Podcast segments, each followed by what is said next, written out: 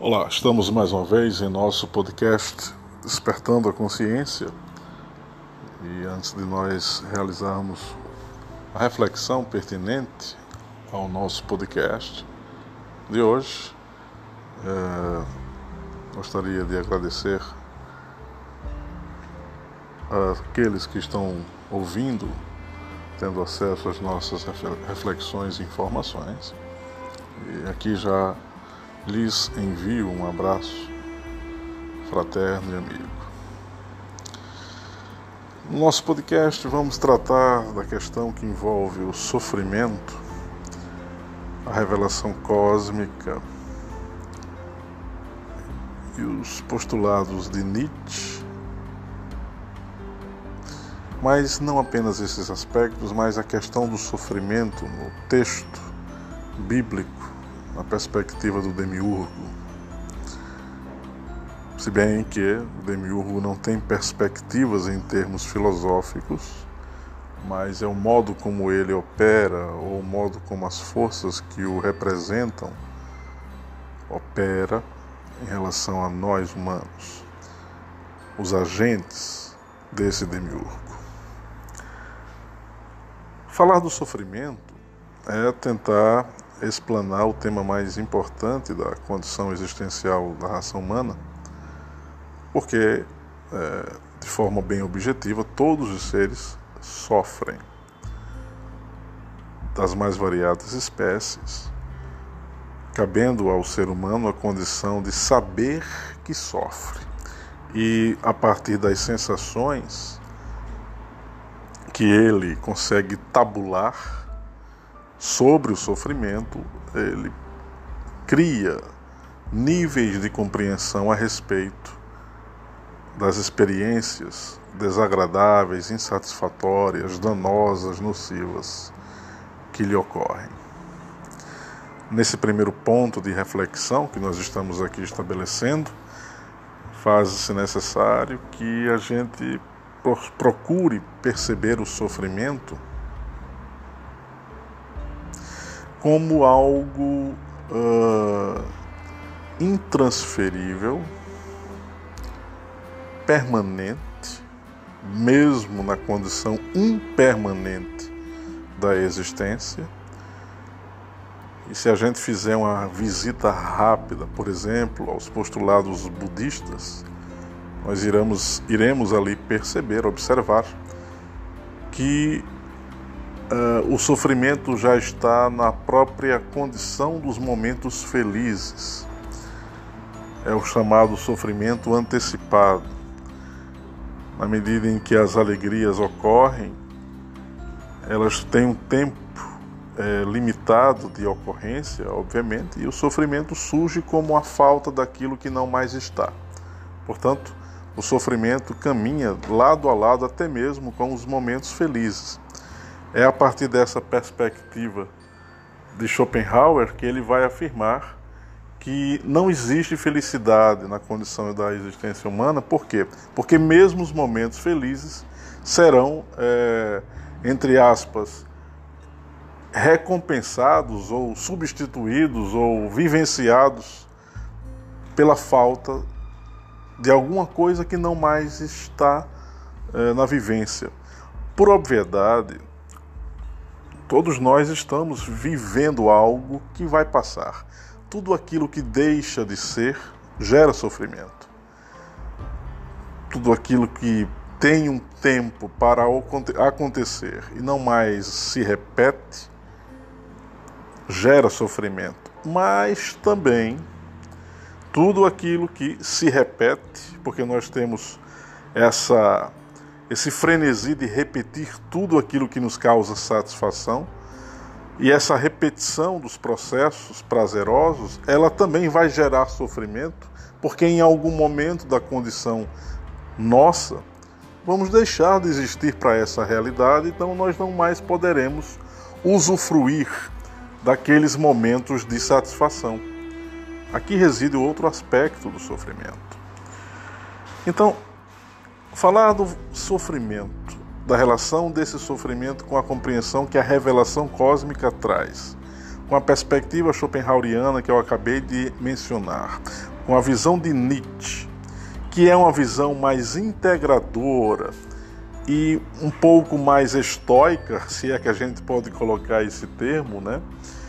Em relação a Schopenhauer, Schopenhauer de fato entra num grau de pessimismo em relação às coisas que se vivenciam. Nietzsche não, ele vai falar que tanto a dor quanto a alegria precisam ser assimilados por nossa condição, é, não, numa, não no sentido de resignação absoluta, mas no sentido de superação, até mesmo dos momentos adversos. É, Nietzsche é, advogava a tese de que uh, o amor fati, né, que é o amor ao destino, é a compreensão da própria necessidade, se é que a gente pode colocar esse termo, de agregar tudo aquilo que se sente. Porque o super-homem, o Hilbermente de Nietzsche, ele não é necessariamente um patamar acima da condição do homem primitivo, ou do homem comum, ou do homem carnal, se é que a gente também pode colocar esse termo, mas é a assimilação, é, é, um, é uma espécie de suportabilidade dos processos. Há em Nietzsche, de fato, um aspecto meio estoico né, na visão dele. Ele vai beber um pouco da compreensão é, estoica, porque ele vai aceitar a ideia de que até mesmo toda dor de uma doença é, poderá ser ali vivenciado como fazendo parte desse amor fati, desse amor ao destino. Para Nietzsche, que era um afirmador da vida, qualquer coisa precisaria ou precisa, ou precisa necessita ser é, devidamente vivenciado. É, isso fica melhor claro, é, é, fica melhor compreensível ou compreendido quando se vê a história, a biografia do próprio Nietzsche e ele, em momentos de muita dor, é, relatando isso para alguns dos seus amigos, dizia que ele não tinha outra alternativa a não ser abraçar aquele momento de dor, porque a vida era tão mais superlativa que até mesmo a dor não seria capaz de obstaculizar ou de eclipsar a sua, a sua vivência, né? o seu fluxo na existência.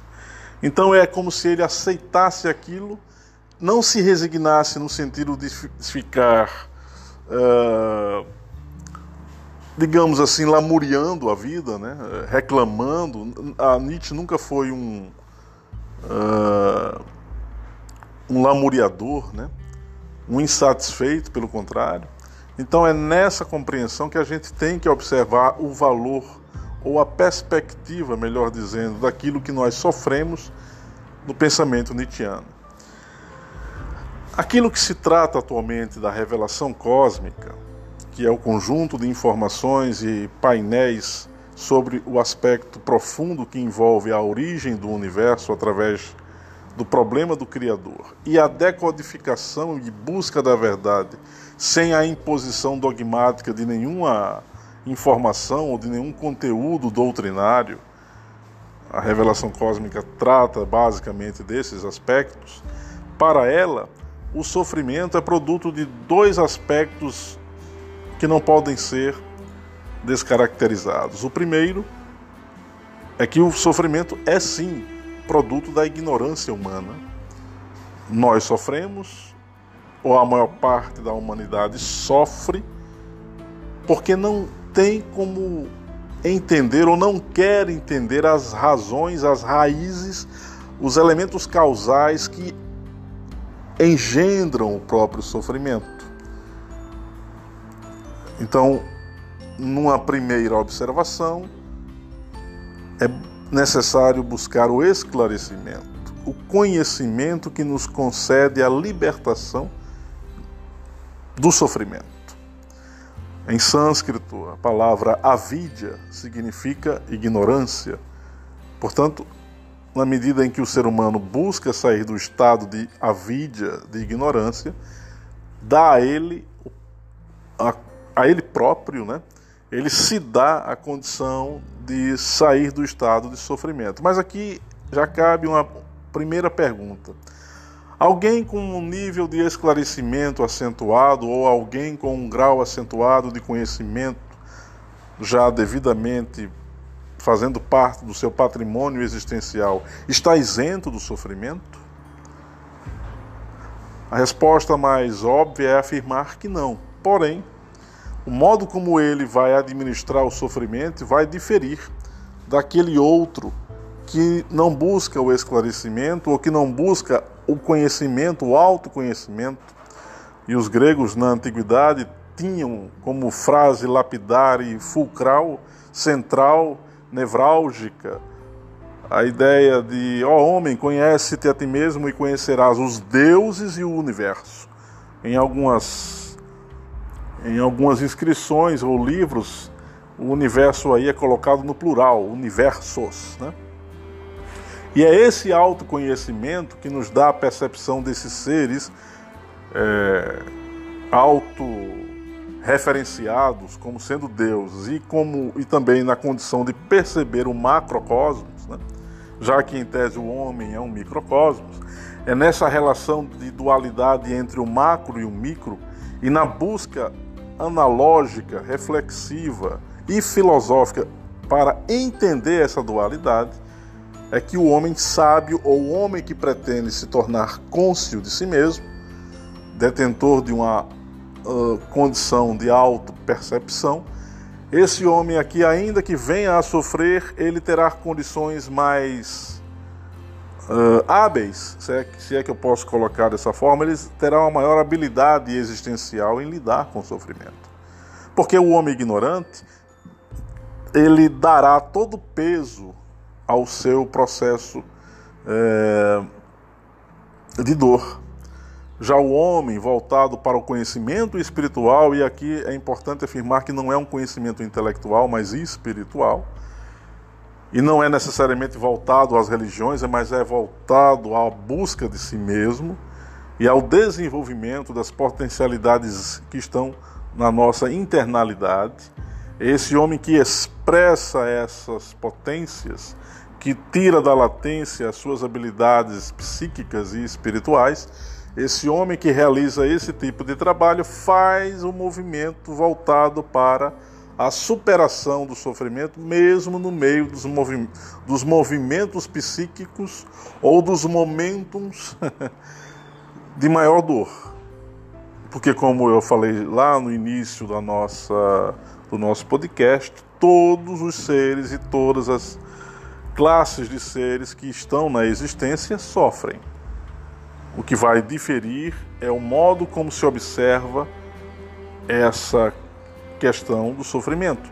E, notadamente, os seres que são dotados de autoconsciência e, portanto, que podem manejar o mecanismo do livre-arbítrio, é que terão maior condição de efetivamente administrar os processos do sofrimento.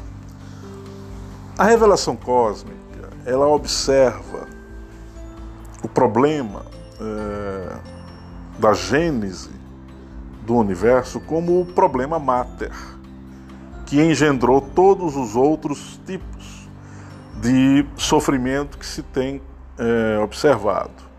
Porque nessa revelação, segundo essa revelação, o Criador do universo ao engendrar e exprimir através da sua energia criadora, a famosa Kundalini, o seu projeto mental, objetivando é, homenagear a deidade suprema, aquele a quem nós deveríamos unicamente chamar de Deus, Pai, Mãe, Amantíssimo, Deus incognoscível, centro-fonte da vida, e por aí vai. Nesse momento, o Criador hesita em fazer o processo de criação, é, desautorizado por outras potências espirituais, vamos assim dizer, ou outras hierarquias divinas. Fato é que ele, ao criar e projetar o um universo, ele foi sugado pela sua própria condição é, kundalínica, no próprio vórtice energético que partiu do seu centro, ágina, ele se viu sugado por aquele vórtice, por aquele buraco negro, e o corpo mental dele foi tragado para esse por esse buraco negro, criando uma descolagem ou uma uh, uma disrupção não seria o termo mais adequado, mas uma fragmentação do seu corpo mental e deixando de fora dessa singularidade que havia sido projetada o seu corpo espiritual, conhecido anteriormente como Prabrágina. E esse ser, portanto, passando milhões de anos ao nosso tempo cronológico dentro dessa bolha criadora, foi o primeiro ser efetivamente a gerar o sofrimento, em graus superlativos. Né? Nessa perspectiva, é a partir dessa perspectiva que se tem é, o sofrimento como sendo essa, essa face, esse painel, onde o próprio Criador do universo, que não é Deus, quando aqui caiu nessa singularidade, ou quando aqui caiu num universo que ele improvisou, mais notadamente numa faixa intermediária, conhecida como Ginungagap, é nesse Ginungagap que a mitologia nórdica trata, nesse vácuo, nesse abismo que Javé ficou, e aqui ele passa a ser Javé, com as suas micropartes, com, seu, com seu corpo mental despedaçado, é nessa condição que Javé desconhece, ou pelo menos a partir dessa condição, é que ele perde qualquer tipo de laço espiritual, melhor dizendo, ele perde a consciência de qualquer tipo de compreensão que envolva a espiritualidade e, portanto, o seu próprio corpo espiritual. Né? Então, Javé foi o primeiro ser efetivamente a não saber do que estava acontecendo. E é engraçado quando a gente observa os textos gnósticos que alguns textos valentinianos e setianos tratam Javé como Deus cego. O termo Ialdabaoth, que é um termo é, voltado para o Criador, tem relação com o Deus da ignorância. Uh, um outro epíteto uh, uh, que o trata Javé é como sendo aquele Deus que não tem visão. Né? Então, se nós levarmos em conta esse painel, esse fato que as antigas escrituras registraram de uma maneira codificada ou de uma maneira deliberadamente dispersa, você que me ouve poderá consultar o Ramayana, o Mahabharata, os próprios textos gnósticos antigos, Uh, o livro de Enoch trata disso de alguma forma também. Uh, todos esses livros, textos, pergaminhos, o próprio Shiva Samhita uh, fala que o universo ele é permeado da ignorância. Não fala porque o universo é impermeado da ignorância, mas lá está registrado que todo o universo ele é envolvido pela ignorância e, portanto, ele é envolvido pelo sofrimento. Então, a própria revelação cósmica que vem detalhar, ou tem essa função de detalhar esse aspecto, é, faz a mais deliberada advertência para não se assumir como verdade estabelecida, mas sobre esse ponto referente à queda do Criador no início do universo, a razão pela qual o universo veio a existir foi a partir de uma falha estrutural da mente de Prabrágina, esse aspecto aqui parece ser é, uma espécie de verdade ou uma espécie de informação que não se pode de forma alguma sofismar, porque ela não é produto apenas da revelação cósmica. O que a revelação trata atualmente é o nível de detalhamento do processo que aconteceu com o demiurgo, com o Criador.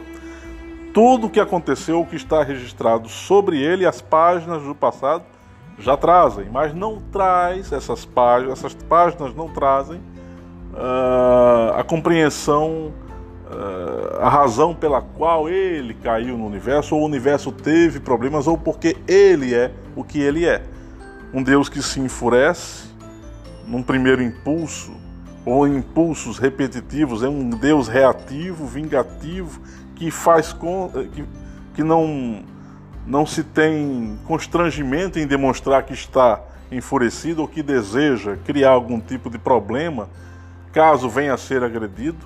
Portanto, é, no, no próprio texto da Gênesis, em Deuteronômio, nos textos bíblicos do Antigo Testamento, obviamente, você observa a estrutura psicológica que caracteriza esse ser que não é Deus, mas é um criador, um criador de mundos, um criador de realidades dependentes. Esse ser, ele não tem o autocomando, o autocontrole ou o controle das emoções, que deveria ser algo inerente a qualquer condição deífica. Na verdade, uma deidade não deveria expressar emoções de uma maneira reativa sob nenhuma hipótese. No caso de Javé, isso é feito, ou era feito, de forma extremamente exaustiva, porque, como ele perdera o contato com sua contraparte espiritual, ele passou a ser uma espécie de monstro que se reconstituiu na própria obra da criação. E, portanto, ele é o primeiro ser a engendrar qualquer tipo de doença que se pode é, imaginar. Todas as doenças que nós, aqui na condição humana, apresentamos e expressamos, o próprio demiurgo já apresentara em si mesmo. Todos os processos viróticos, cancerígenos, todos os processos de deterioração psíquica, de demência, em tese, o próprio Javé tem isso em grau superlativo, ou pelo menos isso era muito mais é, observado. Portanto, quando se fala em sofrimento, quando se fala em visões de mundo, em perspectivas, como eu falei há uns 10 minutos atrás sobre Nietzsche e Schopenhauer, e aqui eu faço uma espécie de uh, reflexão estendida sobre a revelação cósmica, trazendo essa, esse tema atrelado ao problema de Javé com o sofrimento, colocando as duas perspectivas de superação do sofrimento, ou seja, a busca do esclarecimento e o controle emocional como fator é, incisivo para superar a dor, na medida que um ser humano se esclarece e busca se iluminar no sentido de gerar em si a própria luz, acender a própria luz da alma, né? quando ele busca fortalecer a vontade, desenvolver a sua cognição e perceber os processos como ilusórios, porque a vida ela é ilusória, a condição universal ela é de Maia, porque ela tem um começo e terá um fim necessariamente. Essa não identificação com o corpo aquilo que se tem como derratma budi, né? essa identificação do corpo e a não identificação da alma é que geram o sofrimento. Na medida que alguém busca iluminar-se através da meditação e da reflexão filosófica, o ato perene de questionar a verdade ou de buscá-la, isso aqui sendo efetivado, o sofrimento passa a ter uma outra, um outro apanágio, uma outra face. Na verdade, se diz que o sofrimento é opcional. Passa a ser opcional quando alguém tem a condição de perceber todos os elementos de causa e efeito que geram o sofrer. E como eu falei, repito, para o homem comum, o sofrer tem todo o peso porque ele não sabe manejar o seu livre-arbítrio em função da sua consciência, do seu eu. Ele age em função das sensações, das circunstâncias. Ainda que cada um de nós estejamos presos às circunstâncias de uma vida efêmera, entre nós há aqueles que podem pensar de uma forma mais madura, menos desidentificada, dando valor a cada sensação e a cada circunstância mas sem dar um valor excessivo, sem afirmar que aquele momento não pode ser deixar de existir. O apego é que tem essa, essa força né, na mente do ser humano mais é, arrebanhado, do ser humano mais preso ao pensamento coletivo, ao pensamento gregário. Essa ideia de agarrar as coisas como se a vida fosse eterna, não a vida relativa, é a inadequação que o sofrimento produz a partir da ignorância que é engendrada pela falta de consciência espiritual que cada um de nós, ou que há uma parte significativa dos nossos irmãos de caminhada evolutiva, fazem. Portanto, essa era a reflexão do dia de hoje. O valor do sofrimento nas visões de Nietzsche, de Schopenhauer, da revelação cósmica e o problema do demiurgo. Porque esses fatos, ou essas informações, ou esse, esse tipo de reflexão possui pontos de ligação em função, obviamente, de todo o processo que envolve o problema de Javé, a questão do homem que busca sair da sua ignorância, né? E, obviamente, o homem que supera a si mesmo, esse super-homem de Nietzsche, esse homem ataráxico, como, dizia, como diria Sêneca, no estoicismo, ataraxia como sendo aquela atitude mental, psíquica de imperturbabilidade da alma. Né? Reflexionemos, não aceitemos o que aqui foi dito como verdade estabelecida, pois que as verdades elas são grilhões num mundo onde tudo é relativo. Afirmar verdade de forma definitiva é estancar o processo de investigação sobre a mesma. A verdade é um processo, a verdade é uma viagem, a verdade é um fluxo, é um pantarrei, como diria Heráclito de Éfeso. Façamos as nossas reflexões, nossos apontamentos críticos. Cada um é convidado a fazer isso, não aceitando como postulado definitivo nenhuma informação, é, especialmente a nossa aqui. Ela é apenas mais uma informação, eu oferto apenas mais um elemento contributivo para a reflexão, não estabelecendo nesse elemento verdade é, dogmática, dogmatismo. Isso aqui não, isso é antevolutivo. Isso agrilhou, isso a nossa condição psíquica e mental. Um abraço a todos. Em outro momento nós retornaremos com o nosso podcast Despertando a Consciência.